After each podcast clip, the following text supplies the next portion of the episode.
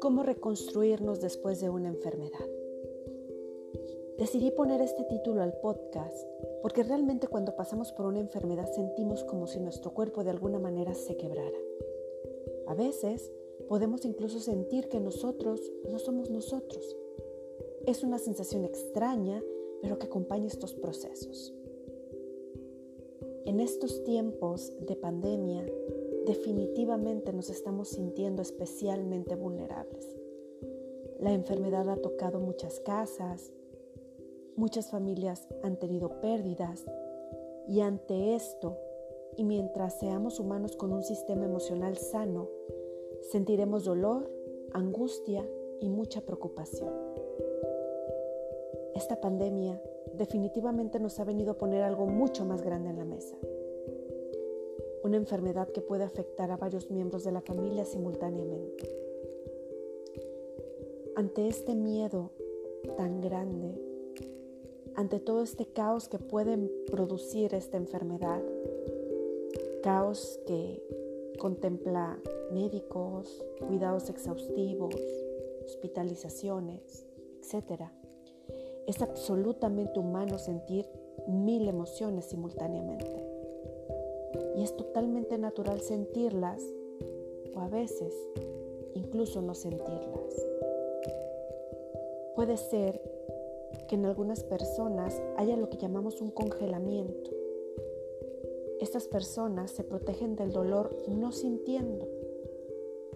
Y hasta que ya todo ha pasado y hasta que ya se sienten un poco más estables, pueden conectar con el dolor. Es muy común que estas personas que, que congelan estas emociones son aquellos que trataron de conservarse fuertes cuando tuvieron que cuidar a sus enfermos. Después del congelamiento, por supuesto, viene lo que llamaba al principio de este podcast el quiebre. Esta sensación donde sentimos que todo ha perdido sentido, donde nos sentimos débiles, donde nos sentimos sin un propósito o sin un futuro. Y es importante saber que esto puede pasarnos. Y es importante saber que sí es posible reconstruirnos y reacomodarnos.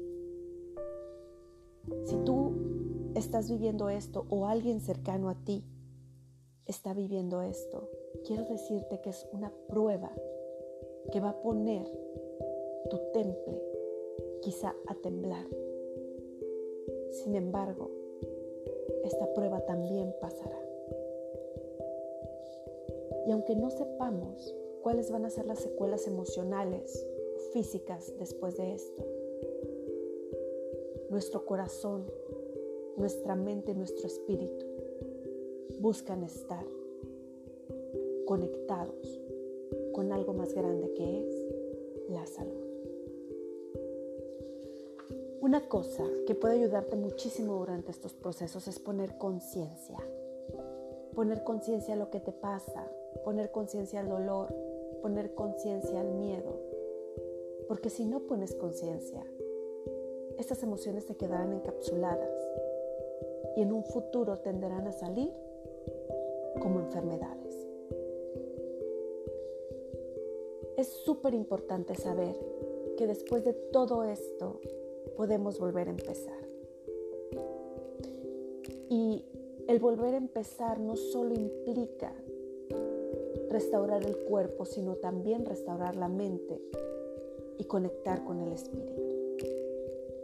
Nosotros somos capaces de renovar nuestro sistema inmune, nuestro sistema genético, incluso hay, un, hay una nueva forma de neurociencia, si se le puede llamar así, que es la epigenética, que nos dice que nosotros podemos cambiar parte de la historia que tenemos registrada en nuestro cuerpo.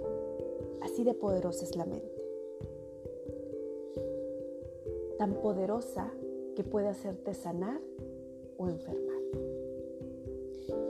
Entonces aquí lo más importante y, lo que quiero invitarte a través de este podcast es a ir hacia un propósito enfocado en la salud y no en la enfermedad.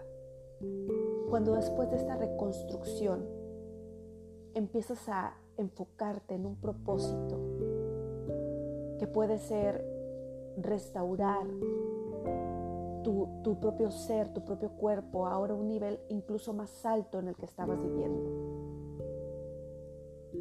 Todo lo que está alrededor de ti se alinea para acompañarte en ese propósito. A lo mejor después de un quiebre como este puedas decidir comer más sano, puedas decidir escuchar cosas más positivas o que edifiquen tu espíritu, o quizás puedas aprender a verte con mayor amor y con mayor compasión. Hace poco te compartí una imagen donde te decía que crecemos cuando aprendemos a ver la belleza que hay en el dolor.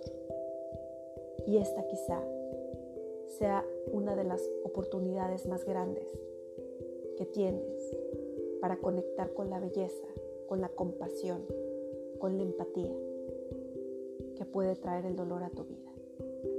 Definitivamente, cuando tomamos las cosas desde una mirada más positiva, todo se enfoca hacia un bien mayor. Todo se enfoca hacia una entrega y una, un, entender al otro desde otro lugar.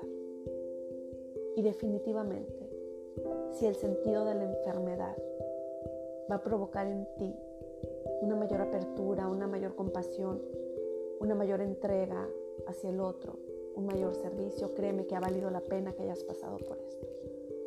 Pero si por el otro lado la enfermedad decides que sea para ti un maestro doloroso, que apague tu espíritu, que anule tu alma, que destruya tu cuerpo. Créeme que así va a ser. Estamos dotados con la posibilidad de elegir. Y este es el momento para que tú elijas qué es lo que quieres para ti respecto a la enfermedad. Incluirla en tu vida como un maestro amoroso o como un maestro doloroso. Te lo dejo como parte de la reflexión que quiero compartir contigo este día en el podcast. De verdad, y como siempre te digo en mis videos, en mis publicaciones, es un placer acompañarte a través de diferentes medios. Este es uno más y estoy feliz de poder activarlo hoy para ti. Nos encontramos muy pronto y te mando un abrazo cariñoso.